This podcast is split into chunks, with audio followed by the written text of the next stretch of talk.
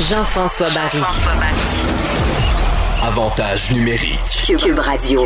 Cette semaine, on a appris le décès de la légende de la lutte, Pat Patterson, et on va en parler avec Pat Laprade, qui est historien spécialiste de la lutte, animateur à TVA Sport lors des galas de la WWE et animateur du podcast Les Antipodes de la lutte, euh, évidemment sur les ondes de Cube. Euh, salut Pat!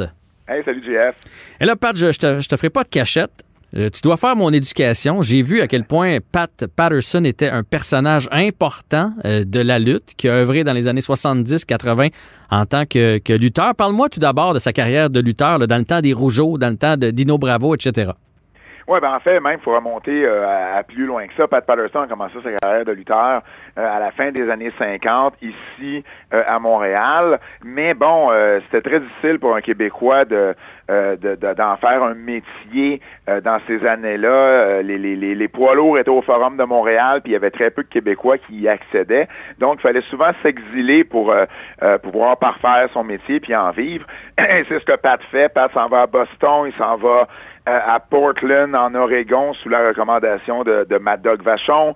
Euh, et là, devient une vedette là-bas, s'en va à San Francisco, Minneapolis, et là, commence à avoir la réputation d'un des meilleurs lutteurs dans le monde de la lutte. Hmm. Euh, il y avait, il y avait une façon, lui, de, euh, de, de, il y avait une psychologie, on avait ça la psychologie de la lutte, savoir quoi faire dans un combat pour aller chercher le maximum d'émotions et de réactions chez les, chez les amateurs, chez les spectateurs. Et lui, il avait, il avait vraiment maîtriser là, cette, euh, cette façon-là. Et puis, euh, bon, arrive la fin des années 70, s'en vient euh, sur la côte est américaine à New York pour Vince McMahon le père.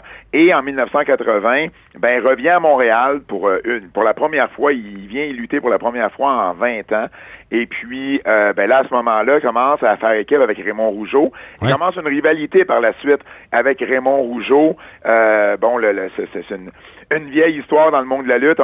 une équipe qui va se séparer avec un qui euh, qui tourne sur euh, qui tourne sur son adversaire. Du jamais vu?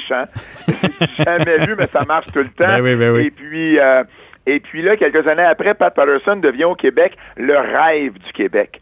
Et là, ça, c'est un personnage que les gens se souviennent énormément parce que ça, ça a marqué une époque. Il faisait un, un segment à, d'entrevue à la télé qui s'appelait le brunch du rêve du Québec, où il interviewait des, euh, des lutteurs anglophones euh, qui étaient des, des, des, héros, des bons. Et lui, évidemment, c'est un méchant. Et il les interviewait. Et là, en français, il les insultait. Il, il traduisait tout croche ce que, le, ce, que, ce, que les, ce que les gentils essayaient de dire.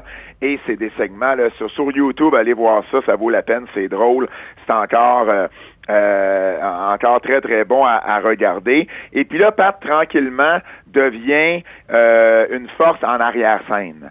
il avait commencé un peu à San Francisco et en Floride à travailler en arrière-scène.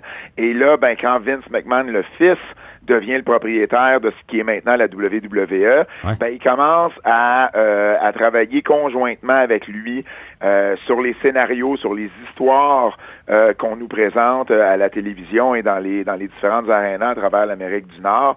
Et ben là commence à se forger une solide réputation dans le milieu comme comme un, un mais c'était quasiment un, c'était quasiment un metteur en scène. Tu sais, je t'entends, tantôt tu me disais, dans sa carrière, il savait quoi faire pour faire jaser. Après ça, ces entrevues, là, ces fausses entrevues, dans le fond, c'est quasiment un procédé humoristique, tu sais, que les humoristes utilisent. Donc, il y avait ce côté chaud, il y avait ce côté mise en scène euh, en lui. C'était un artiste, dans le fond savais comment c'est de la musique à mes oreilles, ce que tu dis là, je pense que je vais pleurer.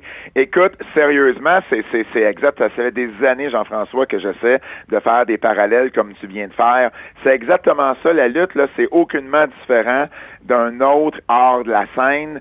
C'est, c'est, c'est, la même base, c'est juste que la présentation, elle est différente, bien entendu, mais il y a des concepts comme ceux de l'humour, comme ceux du théâtre qui sont mêlés à ça. C'est pas pour rien que Robert Lepage à Québec, euh, lorsqu'il a ouvert sa salle de sa salle de spectacle, le Diamant, ben, a accueilli des, des événements de lutte euh, dans, dans sa salle parce que justement, pour lui, c'est du théâtre. Et, Pat Patterson avait compris ça. Pat, Pat, le plus jeune, voulait travailler dans le show business. Hmm.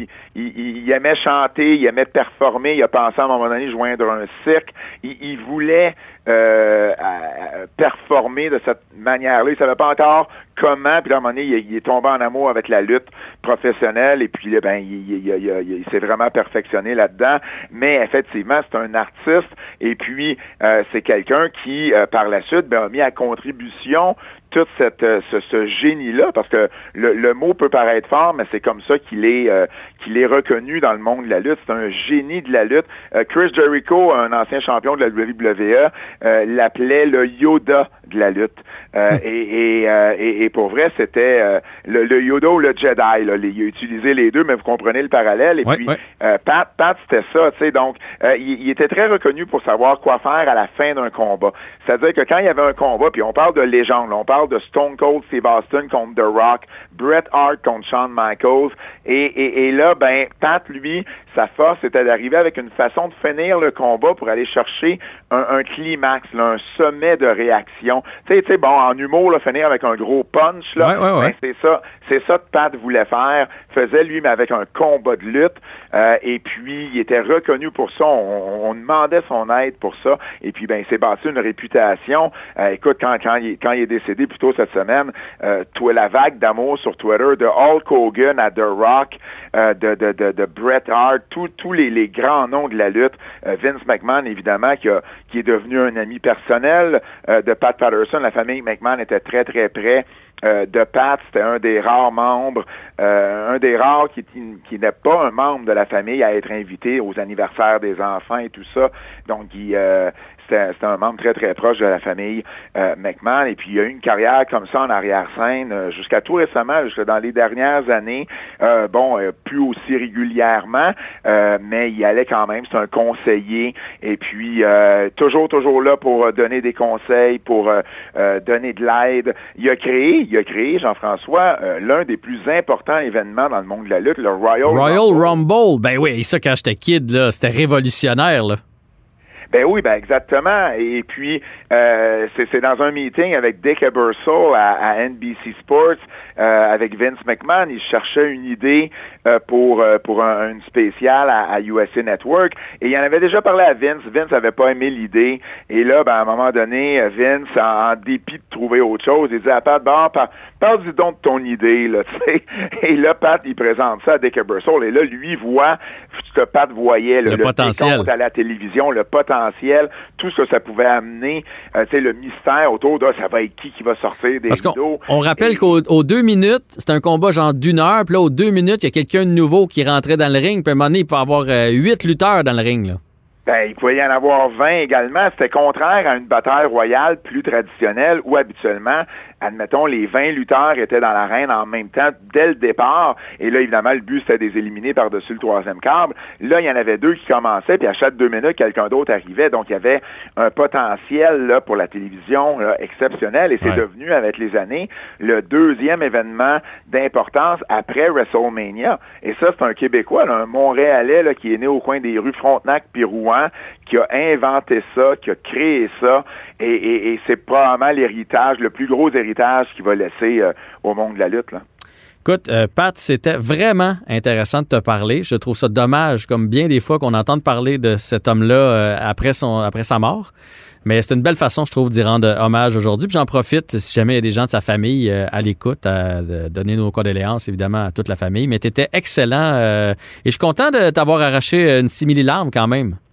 Ben écoute, oui, c'est rare, ça m'arrive, mais euh, j'inviterai aussi, euh, Jean-François, les, les, les gens. On a fait euh, aux antipodes de la lutte avec Kevin Raphaël cette semaine un spécial hommage de deux heures pour Pat Patterson avec des invités comme Roger Brulotte, qui a été un, de ses amis, il le connaît depuis très longtemps, Raymond Rougeau, comme je disais, qui a, qui a, qui a lutté avec et contre, et Bertrand Hébert, avec qui j'ai écrit plusieurs livres, qui a, qui a écrit l'autobiographie de, de Pat Patterson, qui était très très, très près de lui dans les dernières années. Donc, vraiment intéressant, plein d'anecdotes et puis un, beau deux heures de contenu. Bon, bon, on invite les gens à aller écouter ça. Un grand merci à toi, puis euh, au plaisir de se reparler pour d'autres sujets de lutte.